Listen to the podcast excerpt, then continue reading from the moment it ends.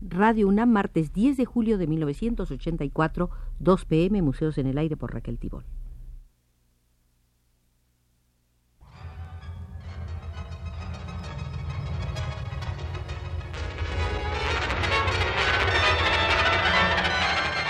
Museos en el Aire.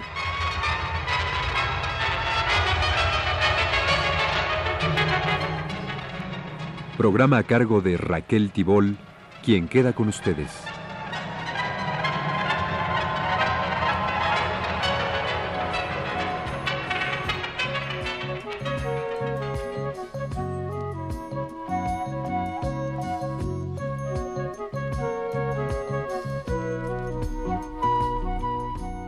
Seguimos visitando el Museo de Roberto Sebastián Mata porque nos ofrece una múltiple oportunidad. Conocer al pintor como individuo, compartir su entrada al grupo surrealista y por último, ver su propio proyecto en las artes visuales. Nuestro guía es el escritor cubano Lisandro Otero, con quien Roberto Sebastián Mata sostuvo una conversación plena de espontaneidad, casi una confesión. Cuando Lisandro Otero le preguntó cuál había sido el aporte sustancial que le entregara el surrealismo, Mata le respondió que un rigor consigo mismo y el respeto a la verdad.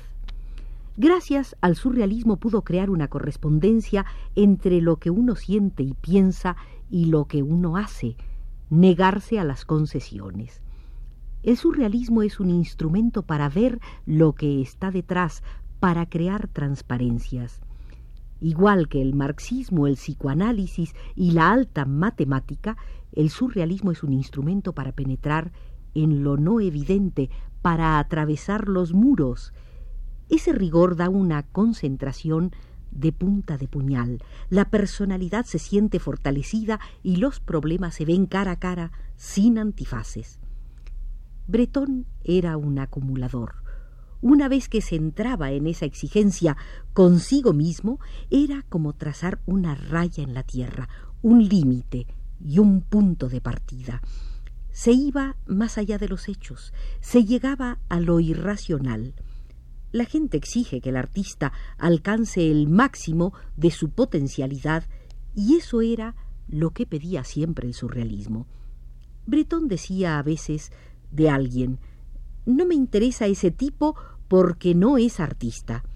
Eso no quería decir que no escribiese libros o pintase cuadros, sino que era alguien que no se daba cuenta del cuento que la materia está contando a través de él. Había que llevar una contabilidad con la realidad, el debe y el haber. ¿Qué cuentas se pueden hacer, al fin de cuentas, sobre los cuentos que el artista se cuenta sobre la realidad?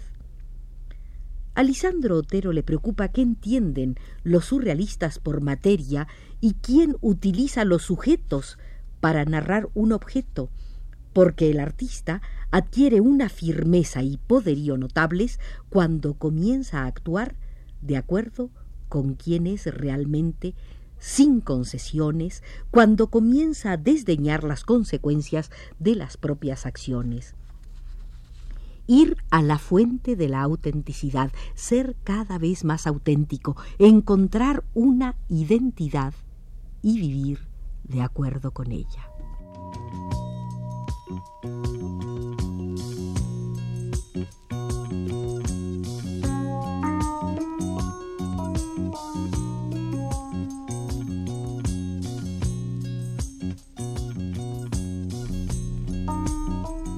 Para Roberto Sebastián Mata lo importante es encontrar la propia diferencia. Mucha gente pretende una diferencia y no se puede pretender ser diferente hasta que se es diferente de verdad. Hay gente que pretende diferencias que no posee. Imitan a los que son verdaderamente auténticos, entonces se visten raro, hacen cosas excéntricas. En el mundo del arte hay mucha gente así. Son frívolos. Mientras más entra uno en su yo, sostiene Mata, más descubre que es enorme hasta que llega un momento en que el yo crece, hasta que el yo es todos, y ahí comienzan los mitos. En ese punto puede comprenderse a los héroes que son el yo colectivo. El Che Guevara, por ejemplo, es un personaje mitológico y un ego colectivo, en el sentido de que millones de egos diferentes se identifican con él. Si se metieran todos estos egos diferentes en la piel del héroe, éste se sentiría como atacado por millares de avispas o de hormigas, pero tanta gente se identifica con el héroe que se convierte en el yo de todos. Y ahí cabe preguntarse, ¿dónde está la frontera de cada quien? ¿Dónde termina uno y comienzan los demás? Mata ha pasado cuarenta años de su vida zambulléndose en lo ajeno y por eso mantiene vasos comunicantes con la locura, contactos entre lo racional y lo irracional. Desde el momento en que hace cuarenta años dejó Chile, comenzó una vida errabunda y asumió la identidad del oprimido, vivió las humillaciones de las minorías. Esa suma de opresiones contra las que no podía defenderse le impedían acercarse a lo estético en medio de sus constantes mortificaciones. Todo tiende a castrar al artista, cuando Mata se salió de los privilegios de una clase, entró de lleno en esa degradación de las minorías.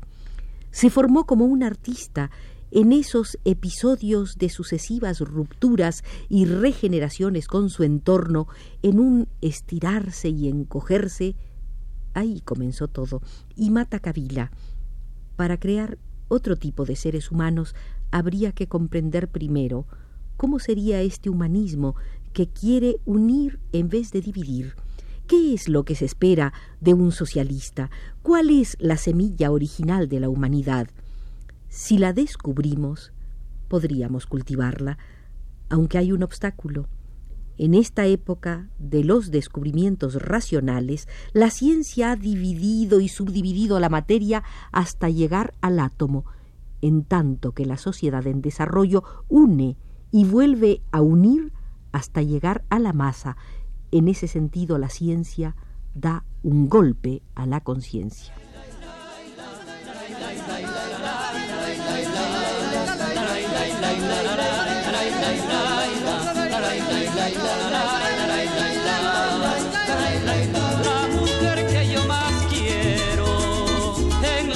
Para Roberto Sebastián Mata, el origen del placer estético de lo estético está en abrir las ventanas, tratando de entender de que existen otras facultades con las que pueden aplicarse los hechos.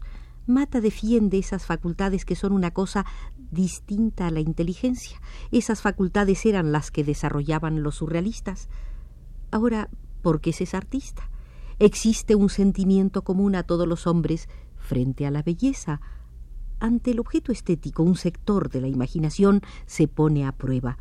La imaginación ha sido muy castrada por la educación, aunque es muy difícil castrarla completamente porque es tan importante como la razón. Si un ser humano percibe un objeto como bello, ¿qué ocurre con él?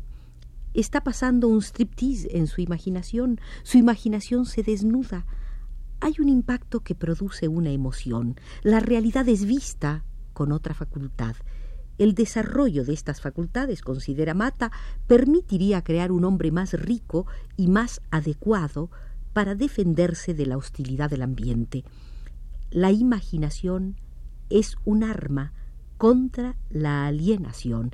Es como si tuviéramos un patio de ferrocarriles y enviásemos a todos los trenes por una sola vía que sería la inteligencia, y las otras vías pudiesen soportar también este tráfico, pero las desacreditan porque son explosivas. Por eso es peligroso el intelectual en el nuevo contrato social. El Estado y el individuo se ponen de acuerdo. El individuo recibe alojamiento, nutrición, salud, etc., y entrega a cambio su imaginación. El que se pone a buscar otras vías es un loco. Tercia Lisandro Otero y afirma, solo cuando ocurre una revolución, la imaginación toma el poder y mata agrega. Por eso el caso de Cuba es sensacional. No lo ha podido el saber, ni el más claro proceder, ni el más ancho pensamiento, todo lo cambia el condescendiente. En 1940, cuando empieza la Segunda Guerra Mundial, Mata emigra, como una buena parte de los intelectuales europeos, a los Estados Unidos. En ese periodo se casa, viaja por México y regresa a Europa en 1948, aunque en 1946 hizo un breve viaje a Europa porque allí estaban sus hijos. Pero no se le ocurre regresar a Chile ni intenta recuperar su identidad nacional. Prefiere seguir como un cosmopolita desarraigado o quizás un internacionalista, cuando hace causa común con cubanos, vietnamitas y argelinos. Mata dice que encontró su patria entre los jodidos. Cuando triunfó Allende, Roberto Sebastián Mata regresó a Chile porque su identificación no es con lugares ni con culturas, sino con procesos de lucha. Por eso le ha interesado fuertemente la causa palestina. Se va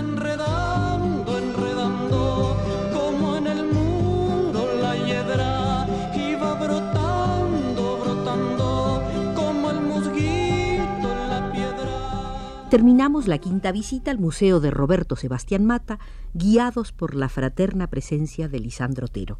Desde los controles, Arturo Garro escucha que Lisandro nos invita para la próxima semana.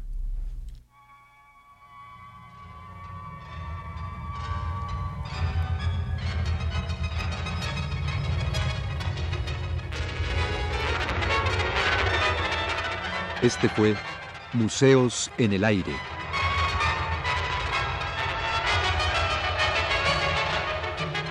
El programa de Raquel Tibol que se transmite todos los martes a las 14 horas.